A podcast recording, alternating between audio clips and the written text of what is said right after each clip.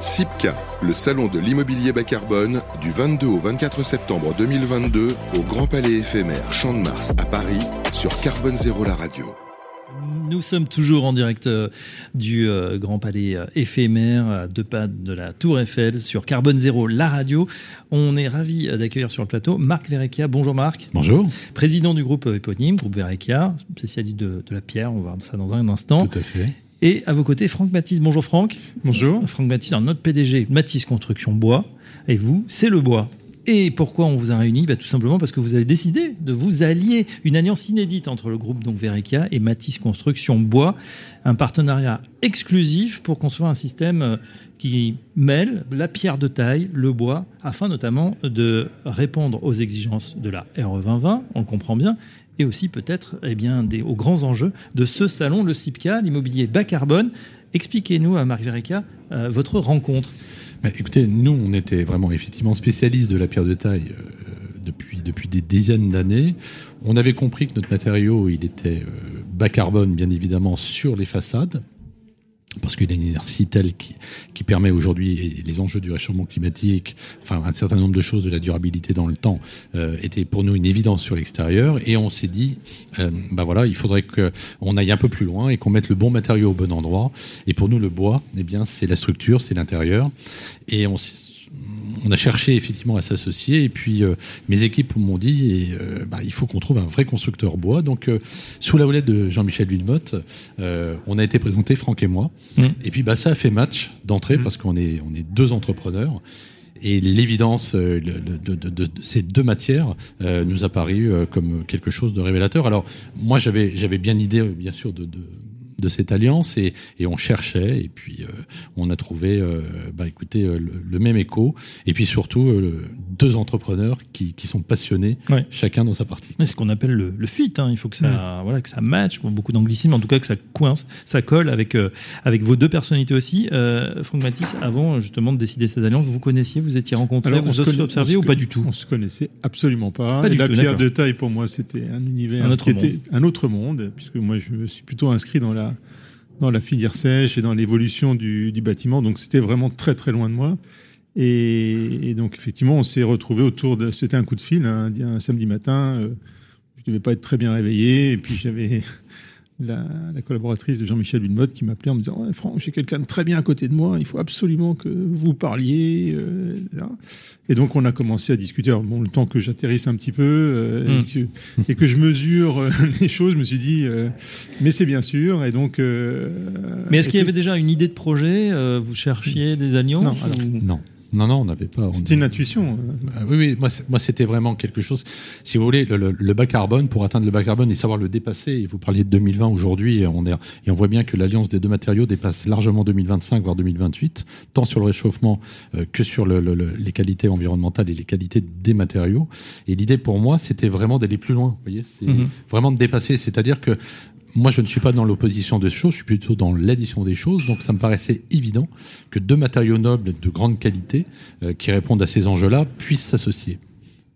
On a l'impression justement que depuis quelques années, on a une forte accélération. On témoigne d'ailleurs ce premier euh, CIPCA, un salon de l'immobilier bas carbone, une grande réussite. On, on, le dit encore aux auditeurs parce que c'est vrai que depuis ce matin, il y a vraiment une très très forte affluence pour ce premier jour. Euh, c'est plus que dans l'air du temps aujourd'hui. On a l'impression que c'est une pratiquement, ça devient incontournable pour les promoteurs. Oui, alors moi déjà, je suis, ravi. Ce matin, quand je suis arrivé, j'ai été vraiment surpris par le nombre de personnes qui étaient là pour une, pour une première et, tous les gens que j'ai croisés dans les, allées sont, euh, sont des gens qui sont des acteurs euh, importants de la, de la construction en France et on voit qu'ils sont en train de faire cette, euh, cette mutation et, et, je trouve qu'elle va, elle va, elle va relativement vite. Alors, le sujet, effectivement, qu'on évoque, c'est le, le, bas carbone. Ça, ça me paraît. Tout le monde a compris qu'il fallait mmh. effectivement travailler là-dessus.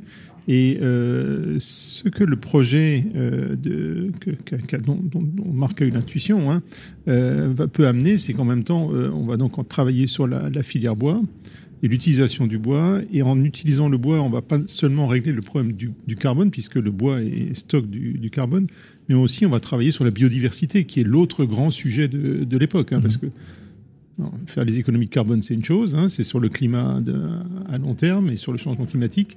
Mais la biodiversité, on se rend compte que c'est un sujet très immédiat. Quoi. Donc là, on est, je pense qu'on s'inscrit dans une, dans une, mmh.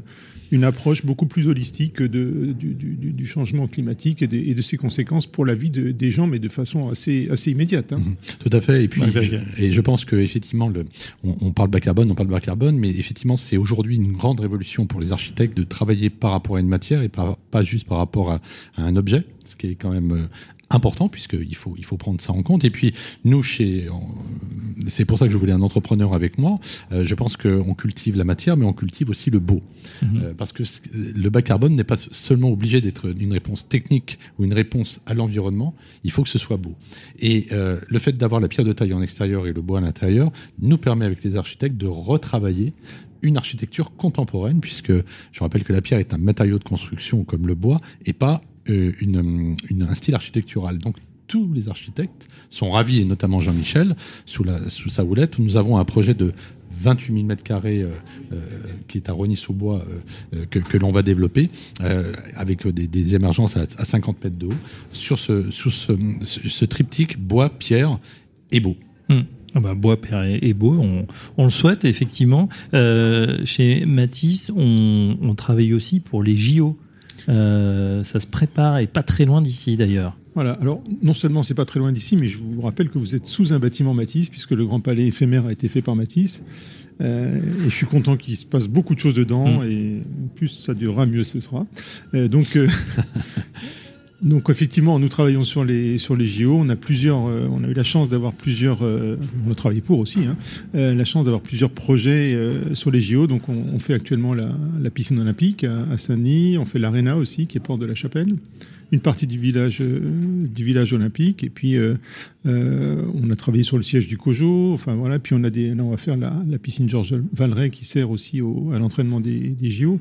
Donc, on a, on a effectivement plusieurs projets. Et puis, le Grand Palais éphémère, il mmh. fait partie des, des JO. Hein, il accueillera mmh. des, des, épreuves. Donc, on est, on est plutôt content de, de, ce, de, de cet enchaînement de projets.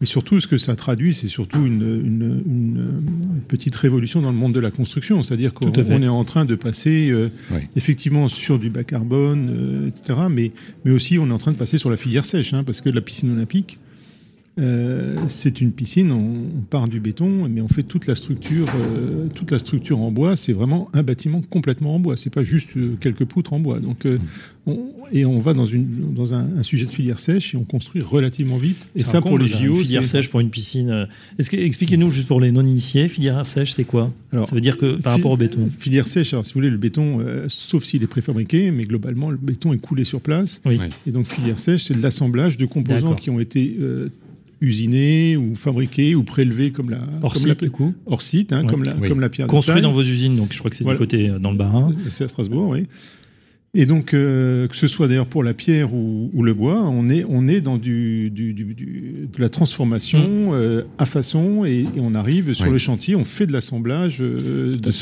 par euh, par moyens mécaniques et donc c'est des chantiers qui sont globalement euh, très rapide à, mmh. à monter. Et, sans, et, avec beaucoup moins de nuisances. Euh, oui. Effectivement, pour le, pour très peu de, de oui. nuisances. Il y a en gros euh, entre 6 et 8 fois moins de camions que sur un chantier normal. Donc on est, on est quand même beaucoup plus confortable là-dessus. Et surtout la vitesse de construction. Voilà. Marc essaye d'intervenir depuis tout à l'heure. Non, non, parce que je suis tellement d'accord avec ce que dit Franck. Et, et je, je, rajouterais encore en plus, c'est que nous, justement, on cherchait à gagner du temps sur les chantiers. Et ce qui nous freinait, c'était effectivement les, les, les, temps de coulage béton et qui, qui, sont importants sur le chantier. Alors que nous aussi, la, la, la pierre de taille est une véritable filière sèche. Mm -hmm. Nos carrières, euh, carrières partout en France, mais notamment autour de Paris, à 30 ou 40 km. Hein, c'est Colbert qui nous avait donné le chemin euh, il, y a, il y a, plus, plusieurs siècles. Et aujourd'hui, vous voyez, la, de ce matériau oublié, on en a fait un matériau d'avenir. Et on est également aussi filière serge parce qu'on est très court, on est, on, on, on scie, on, a, on est hors site et on arrive de la même manière que mm -hmm. le bois sur le chantier. Donc on cherchait à gagner du temps sur le chantier. Le fait d'associer ces deux matériaux, eh bien on va les additionner non seulement sur le temps, sur la facilité, sur la filière sèche, mais également sur la réponse d'avenir. Vous parliez de l'ARE 2020. Aujourd'hui, on est avec ces deux, avec ces deux matériaux-là, on est déjà au-delà au de l'aéro 25 et on travaille avec nos ingénieurs et nos cabinets à nous internes, en interne, puisqu'on a des, on a, de, on a vraiment un, une cellule euh, d'ingénieurs euh, qui, qui, sont, qui sont calés là-dessus pour 2028 mmh. et voire plus. Euh, J'ai une question pratico-pratique, messieurs, pour ceux, pour ceux qui, qui, nous écoutent, ils sont nombreux et ils sont euh, souvent assez séduits par ces nouveaux matériaux. Est-ce que quand on parle pierre de taille, quand on parle bois, est-ce qu'il y a un surcoût, même si Alors, on sait qu'on va avoir ensuite un rattrapage peut-être au niveau des, des flux? Alors, on va vous répéter plusieurs choses, mais je, je, vais parler déjà pour la pierre. Déjà, euh, euh, la pierre de taille, elle redonne pour nous au logement neuf ou en tout cas au bâtiment neuf un véritable caractère patrimonial. Donc, si vous voulez, c'est pas juste le prix que ça coûte au départ, c'est le temps que les gens vont investir, tant l'État que les collectivités que le particulier, qui va s'y retrouver sur la longueur. Sur du temps long. Sur du temps long. Après, comme le disait Franck, et je pense qu'on on va pas courir les choses, l'intérêt que l'on a, c'est qu'on est propriétaire ou actionnaire ou partenaire euh, de nos carrières ou en tout cas de nos filières bois. Donc, si vous voulez, on a euh, beaucoup moins d'intermédiaires qui mmh. sont sur euh, évidemment ce, ce, matériau et sur le temps de construction, ce qui permet ben, et bien évidemment d'être beaucoup plus rentable. C'est tout l'intérêt. Il n'y a, a, pas de cumul de marge, si vous voulez, puisqu'on est, on est producteur et constructeur. Quoi. Mmh. Promoteur, constructeur. Et, et promoteur, bien sûr. Du coup, euh, bah, ça va faire plaisir au gouvernement. Euh, tout est en France. Absolument. Français. Absolument. Et l'avantage que l'on a, c'est qu'on a des produits français, qu'on a un savoir-faire français que nous sommes des industriels aussi, hein, on peut dire ça aussi. Donc ça veut dire que ça marche. Hein. Mais le, le, gros intérêt, c'est que on a une certaine autonomie sur la matière première, donc pas de pénurie au niveau de la pierre de taille. Hein. Et, et, le bois aujourd'hui, Franck mmh. le maîtrise de mieux en mieux mmh. euh, sur la France et, et l'étranger, il en parlera mieux que moi. Mais c'est le gros intérêt, le, vraiment le gros intérêt. Et puis la fierté aussi de construire français. Ouais. Non, mais c'est très important. Je pense que ça sera valorisé effectivement de, plus en plus. Euh, Franck, une question. Effectivement, ce, euh, bois, est-ce que ça permet aujourd'hui cette filière bois de construire à l'échelle? C'est-à-dire, on, sait qu'on est euh, en, structurellement en pénurie de logements, qu'il faut accélérer. Est-ce que le, bois peut permettre de résoudre cette équation? Alors, si vous pensez à la, aux pénuries de matériaux ou aux disponibilités de matériaux, la, forêt française, faut, faut c'est vrai en Europe d'ailleurs, c'est pas spécifique à la France, mais en, gros, on, on, récupère à peu près, on récolte la moitié de la pousse annuelle. Donc, euh, si vous voulez, on a plutôt des forêts qui vieillissent mmh. euh, que des forêts qu'on épuise. Hein. Donc ça, c'est, quand même un, c'est quand même une crainte qu'il faut, qu'il faut lever. Euh, on a vraiment le problème inverse, c'est qu'on ne prélève pas assez sur la forêt. Quoi. Donc ça, c'est, plutôt positif. Et c'est vrai que c'est un matériau, en tout cas une technique de, de, de, de filière sèche qui permet d'avoir des usines qui, euh, qui produisent. Et dans une usine, on maîtrise quand même les choses, on maîtrise les temps de, les temps de cycle, etc. Donc on est capable effectivement de, mmh. de, de produire, produire à grande échelle. Et la compétence qu'on n'a plus forcément sur les chantiers, dans une usine, au bout d'un moment, vous, vous répétez sans arrêt les mêmes ouais. productions, vous avez des machines. Donc, des économies d'échelle. Donc il y a des économies d'échelle, et plus une machine tourne, plus elle, elle est productive, et donc on, on arrive vraiment à résoudre un, un, sujet comme celui du, du, du de, de, la vitesse de construction et du, et du, du marché, de l'attente mmh. du marché. Quoi la chose aussi qui est importante, c'est que quand on visite nos sites, euh, on voit qu'on fait, on est, on est bien sûr industriel, mais on est aussi sur le sur-mesure. C'est-à-dire qu'on est capable de s'adapter à la, à la commande, c'est qu'on on peut faire des choses vraiment particulières. Et le gros intérêt d'avoir cette alliance bois-pierre, pour moi, c'est l'architecture, vraiment. Mmh. C'est euh, une architecture retravaillée, c'est-à-dire qu'on peut être très créatif sur l'architecture parce qu'on pourra la suivre. Ce qui n'est pas forcément vrai si on prend tout bois ou tout pierre. Est-ce que, euh, dernière question, euh, cette alliance bois-pierre, elle va vous permettre d'être plus performant, d'être euh, peut-être dans des appels d'offres, d'avoir voilà oui, ce, oui. ce, double avantage finalement. Oui, Alors, je, je, vais répondre un petit peu à ça. On a, on a, on a effectivement, on est, on est, euh, on a, on a répondu à des appels d'offres et le fait est, c'est que je pense que c'est assez performant puisque on est au contour de tous les appels d'offres avec lesquels on a répondu avec Franck. Donc on est toujours dans les tierciers ou dans les cinq derniers dans les cinq premiers, on va dire ça plutôt ça, euh, euh, avec vraiment une, une, grande curiosité, une grande appétence, euh, parce que bah, tout le monde ressent que, que, cette alliance est, est pas, mmh. elle n'est pas originale, elle est évidente. Mmh. Voilà en tout cas ce qu'on peut dire de cette alliance. Voilà, Verekia, Matisse, Marc Verekia, président du groupe Verekia, Franck Matisse, PDG de Matisse Construction Bois. C'était un plaisir de vous accueillir un peu chez vous, du coup, euh, Franck Matisse, hein, puisqu'on est dans ce grand palais vous éphémère. Pourrez revenir. On pourra revenir. Non, mais c'est vrai que c'est très agréable. Tiens, c'est prévu pour combien de temps? Il va. Il, normalement, c'est l'éphémère qui s'arrête en 2000 après les JO, quoi, en fait. Après les JO. Voilà. Au moins un an après ou deux ans peut-être, mais normalement c'est ça. Enfin, Moi, bon. je dirais qu'on n'est pas loin de la Tour Eiffel. Elle ouais, était éphémère aussi. Hein. La Tour Eiffel était elle est toujours là. Elle est toujours là. 1889, 2022, et ça continue. Et quel plaisir d'être à côté de cette Tour Eiffel. Merci beaucoup, en tout cas. messieurs. À très bientôt sur Carbone Zéro, la radio. Merci. Le salon de l'immobilier bas carbone, du 22 au 24 septembre 2022 au Grand Palais éphémère Champ de Mars à Paris sur Carbone Zéro la radio.